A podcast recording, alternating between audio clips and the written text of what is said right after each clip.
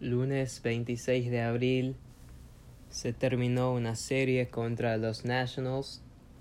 Tres partidos, pero la verdad que solo hay que hablar de uno.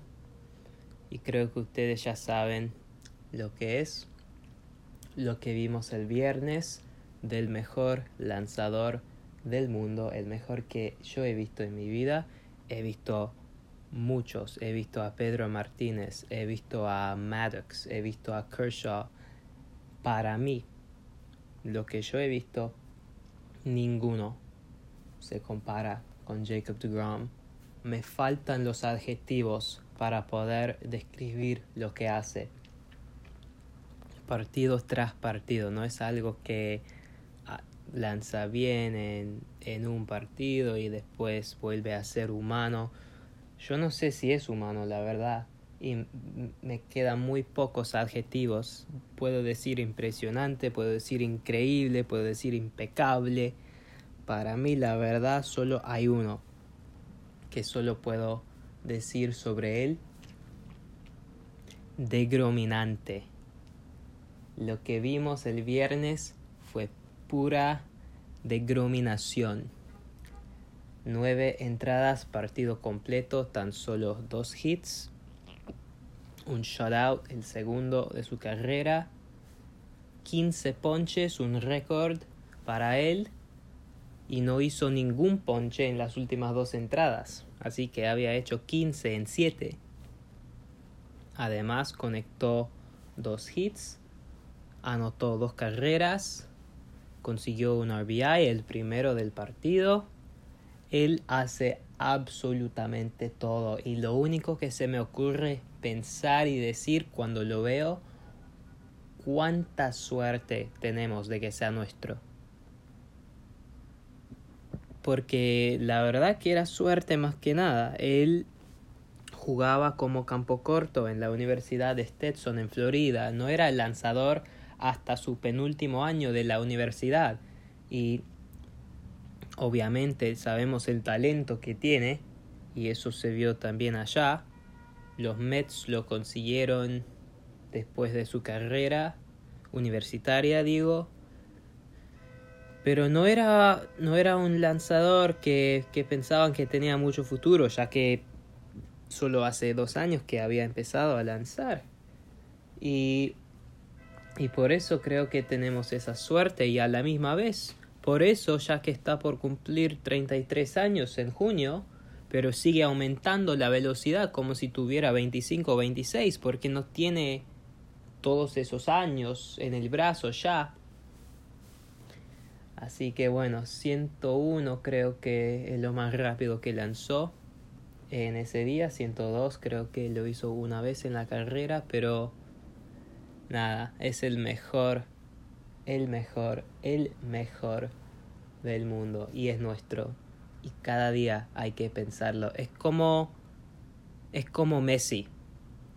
No sé si ustedes siguen el fútbol, pero yo sigo el fútbol, soy hincha del Barcelona y lo pienso cada vez que lo veo jugar. Messi también tiene 33 años y cada vez que sale a jugar, cuando lo veo en el campo, hace cosas que ningún otro hace y lo hace todos los partidos. De Grom es igual. Rafael Nadal, que ganó ¿cuántos ahora? 13, 14 Roland Garros, hace cosas que no hace ningún otro. De Grom es igual. Así que yo creo que es lindo tener a De Grom en, en la conversación con esas leyendas como Koufax, como Pedro Martínez, pero hay que pensarlo en, en algo más. Hay que incluirlo en esa conversación con Michael Jordan, con Lionel Messi. No es solo el mejor en lo que hace, para mí es uno de los mejores en cualquier cosa, sino el mejor.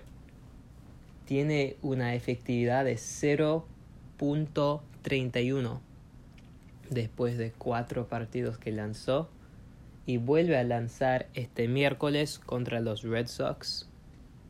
Va a ser una noche muy linda y especial en el City Field y eso era lo mejor de, bueno, no, no lo, lo mejor es lo que hizo, pero era el primer partido en casa después de una serie muy dura en Chicago cuando perdieron los tres partidos que para mí deberían haber ganado dos de esos tres. Y eso es lo bueno de tener un lanzador como él, un jugador como él. Él es, no solo es lanzador, es bateador. Sabe correr bien en las bases, sabe todo del juego. Y, y eso es lo que dijo Brandon Nemo después del partido. Nemo, hay que destacar, también tuvo un buen partido. Creo que consiguió un run, eh, tres RBI. Pero Nemo dijo poder verlo cada cinco días. Eh, es, es algo que a veces es confuso porque no sabemos lo que estamos viendo, porque no estamos acostumbrados a esto, estamos acostumbrados a las caídas, a, a la incertidumbre y con DeGrom no, no lo tenemos. Para mí deberían, si él empieza un partido en un parque en la Liga Americana cuando juegan o el, el año que viene cuando probablemente tienen el bateador designado, él tiene que batear para mí si es un partido que no está empezando en un parque en la liga americana y tienen que usar un bateador designado, ¿por qué no él? ¿Quién es mejor? ¿Pilar? No. Davis, quizá, pero en ese caso también tendrías que tener a Guillorme en la alineación. Así que hay que decidir, quizás algún día haces esto y el otro dejas batear a DeGrom. ¿Por qué no? Él lo merece y él lo quiere. Así que si yo fuera Luis y él quiere hacer algo, que lo haga. Creo que él, de Grom mismo, era el que decidió seguir en el partido en la octava, en la novena. ¿Cómo podés decirle que no a ese tipo? Es el mejor no solo de nuestro equipo, sino de todos los equipos.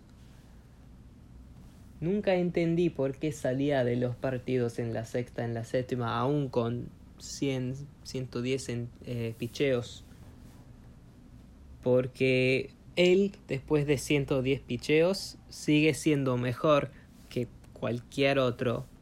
Empezando, y bueno, la verdad sí lo entiendo, porque si lo, si lo empujas demasiado ahora, se va a lesionar y de todo eso, pero nada, es algo que siento en el momento, en esos partidos, pero por suerte pudo terminar las nueve entradas el viernes sin necesidad para un relevista.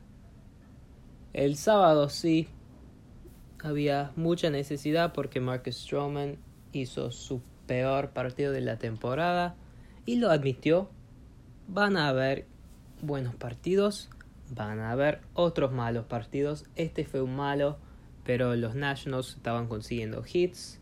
Strowman sabemos cómo lanza, es, muy bajo y no tiene esa velocidad que tiene de Grom, así, así que tiene ese sinker que es muy difícil conectar bien y lo ponen en la tierra, pero no tenía ese, ese sink que normalmente tiene, o sea, como baja la pelota antes de llegar al plato, no estaba bajando tanto como normal. Eh, y por eso los Nationals marcaron en las primeras entradas.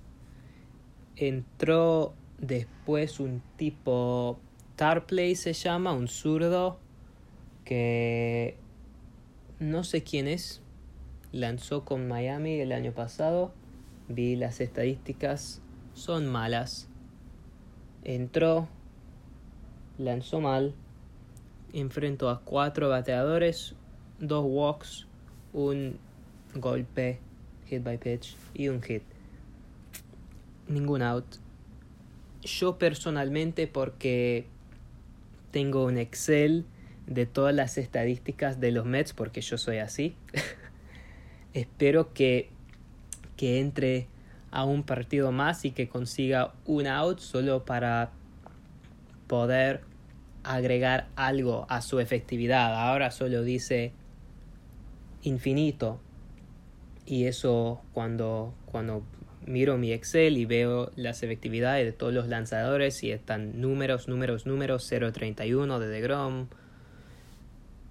Y después veo uno que es infinito, no sé, estoy un poco incómodo con eso. Pero la verdad, si quieren a otro zurdo, además de Loop en el bullpen, y, y obviamente hay que tener dos, en mi opinión, para mí debería ser el gordo Sheriff Levins, que está en Brooklyn en el sitio alternativo. Pero hay que recordar que la semana que viene comienza la temporada de las ligas menores en Syracuse. No sé si el gordo va a ir allá o si se va a quedar acá entrenando. Así que para mí el momento de, de llamarlo es ahora, porque él había dicho después de, de, bueno, nunca se retiró, pero paró el año pasado, estaba haciendo cosas por SNY y dijo que quería intentarlo una vez más y que se siente muy bien y, listo para competir. Y realmente ya que está acá desde 2015 ama este equipo y, y está hinchada.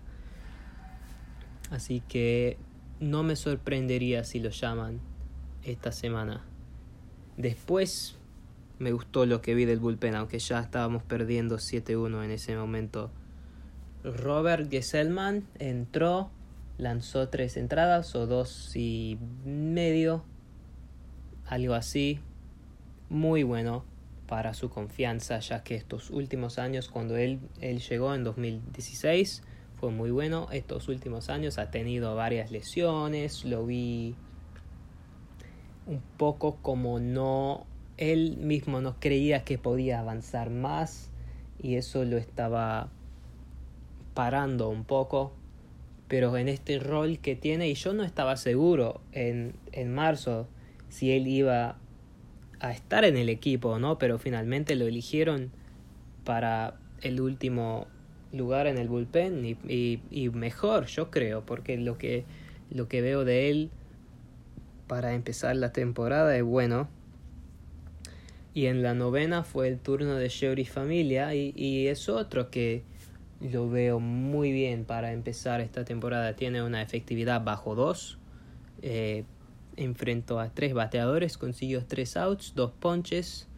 Eh, y la verdad, con la vuelta de Lugo en unas semanas, cuando los Mets están jugando partidos importantes en julio, en agosto, en septiembre y si Dios quiere en octubre, tener a Díaz, a Lugo, a Familia, a Miguel Castro, a Loop y a May, esos seis en el bullpen para los momentos claves, no hay ninguno mejor en la liga. Y bueno, hay que recordar que tenemos abredores como de Grom, que a veces, si quieren, ni siquiera dejan lanzar a los relevistas. Así que en cuanto a, a los lanzadores estamos muy bien. En cuanto a los bates, se van a despertar todavía.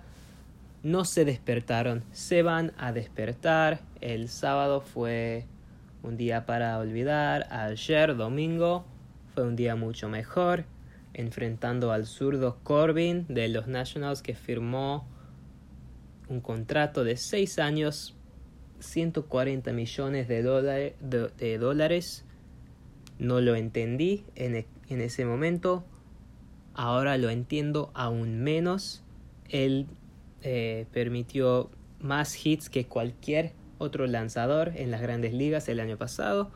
Ayer fue igual, empezó muy bien con un home run de JD Davis, que fue, si no me equivoco, el cuarto de su carrera y, hay que recordar que la carrera empezó hace apenas dos años, el año pasado no se jugó mucho, el cuarto contra Corbin.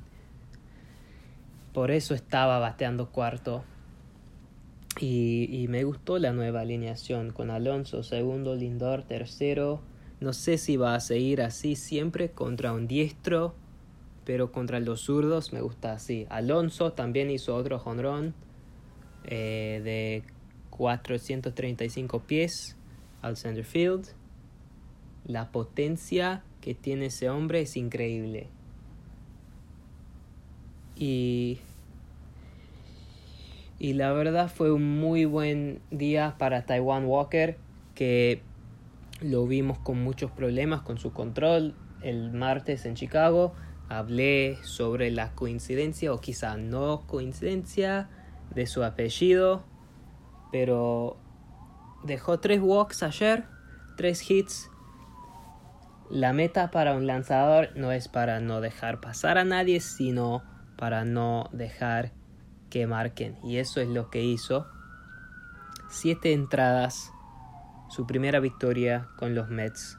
Ninguna carrera Miguel Castro entró en la octava, tenía eh, 2 y 3 porque consiguieron dos hits eh, con una afuera y consiguió dos ponches muy importantes.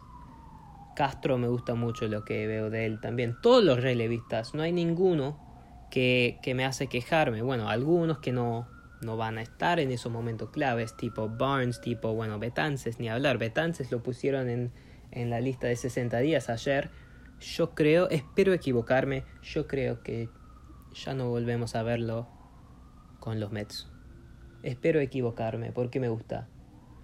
Pero esos seis días, Lugo, familia, Castro, May, Loop y Gesellman también, si tenemos que poner un séptimo. Y el octavo, en si todos, si ninguno se lesiona, el octavo en en, el, en los meses que, que vienen. Obviamente hay que tener otro zurdo. Podría ser Peterson.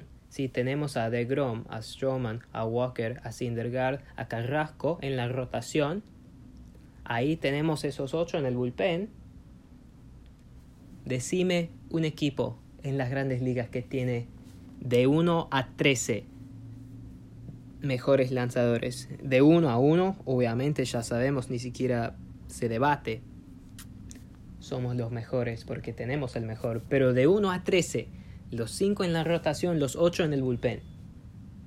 Para mí no hay otro equipo. La alineación tenía más confianza al principio de que éramos de los mejores.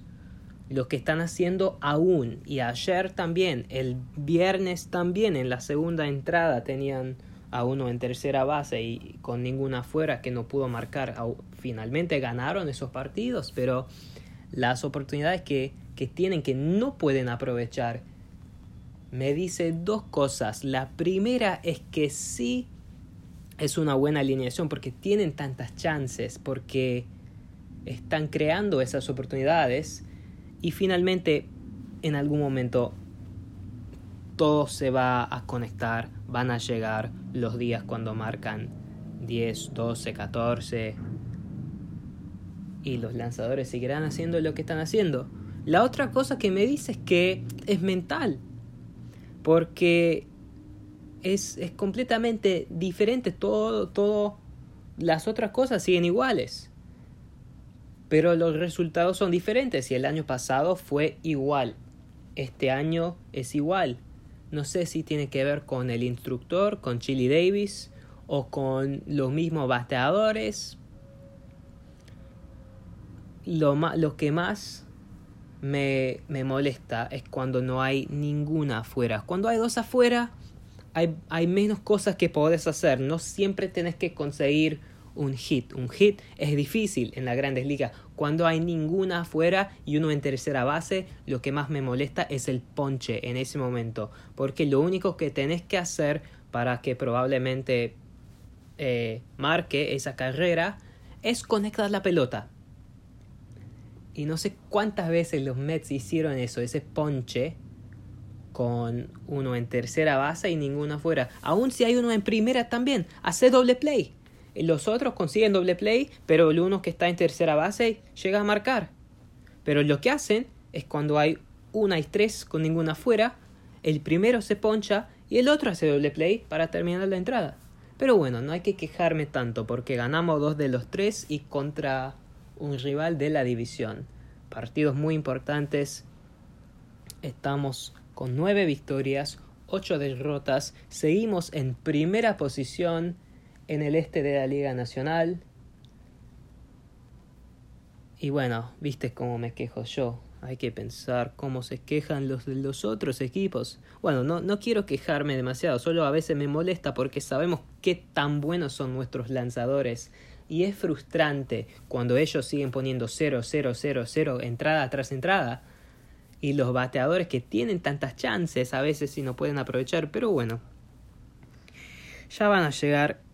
Serie dura esta semana de solo dos partidos, mañana martes y miércoles contra los Red Sox acá en Nueva York.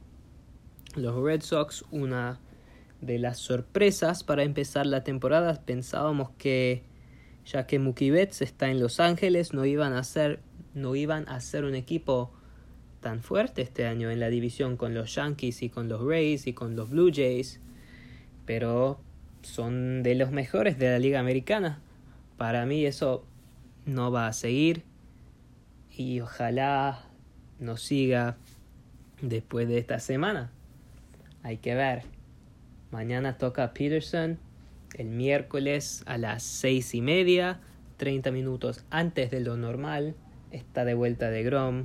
Ustedes tienen que verlo. Y este fin de semana, por la primera vez en un año y medio, yo voy a ir a un partido en vivo de los Mets de Nueva York. Ni siquiera puedo explicar la felicidad que tengo de poder decir eso. La última vez que fui fue el 28 de septiembre de 2019, que fue el partido cuando Alonso consiguió ese jonrón, el 53, para conseguir el récord para un jugador en el primer año. Estuve ahí en el estadio ese día. Obviamente fue el penúltimo partido de la temporada el año pasado no había público, este año todavía no fui, pero el fin de semana, el sábado 1 de mayo, voy. No voy a City Field, voy al Citizens Bank Park de Filadelfia para ver a los Mets en Filadelfia. La última vez que fui a un partido en Filadelfia fue hace 15 años, en el 2006. Yo tenía apenas 8 años, pero me acuerdo bien ese día estaba lanzando Pedro Martínez contra Cole Hamels y Pedro eh, bueno Pedro era, era uno de los mejores lanzadores que vi en mi vida pero ese fue tal vez su peor o uno de sus peores partidos. Creo que consiguió un out en la primera y, y los Phillies marcaron 8 o 9 carreras solo en la primera pero si me acuerdo bien me quedé hasta el final del partido. No me acuerdo bien. Pero bueno, ojalá sea diferente esta vez. Creo que el sábado va a ser el turno de Walker porque el viernes sería Strowman. Y bueno, va a ser lindo estar allá. Ojalá no me maten ahí en Filadelfia porque sabemos cómo son los fanáticos de Filadelfia, que sean de los Phillies, que sean de los Flyers, que sean de los Eagles, de los Sixers, de, cualquier equipo de Filadelfia. Filadelfia y Boston. Y Brasil. Bueno, Brasil son los peores, pero en, Estados Unidos, Filadelfia y Boston tienen los peores fanáticos. Por eso es aún más importante ganar este fin de semana, no solo porque son partidos de la división, sino también porque yo voy a estar allá y no quiero que me maten. Bueno, una buena semana, un buen fin de semana, dos victorias, vimos historia, vimos el lanzador, el atleta más de Grominante del mundo y vuelve a lanzar este miércoles como siempre el FGM. Let's go Mets.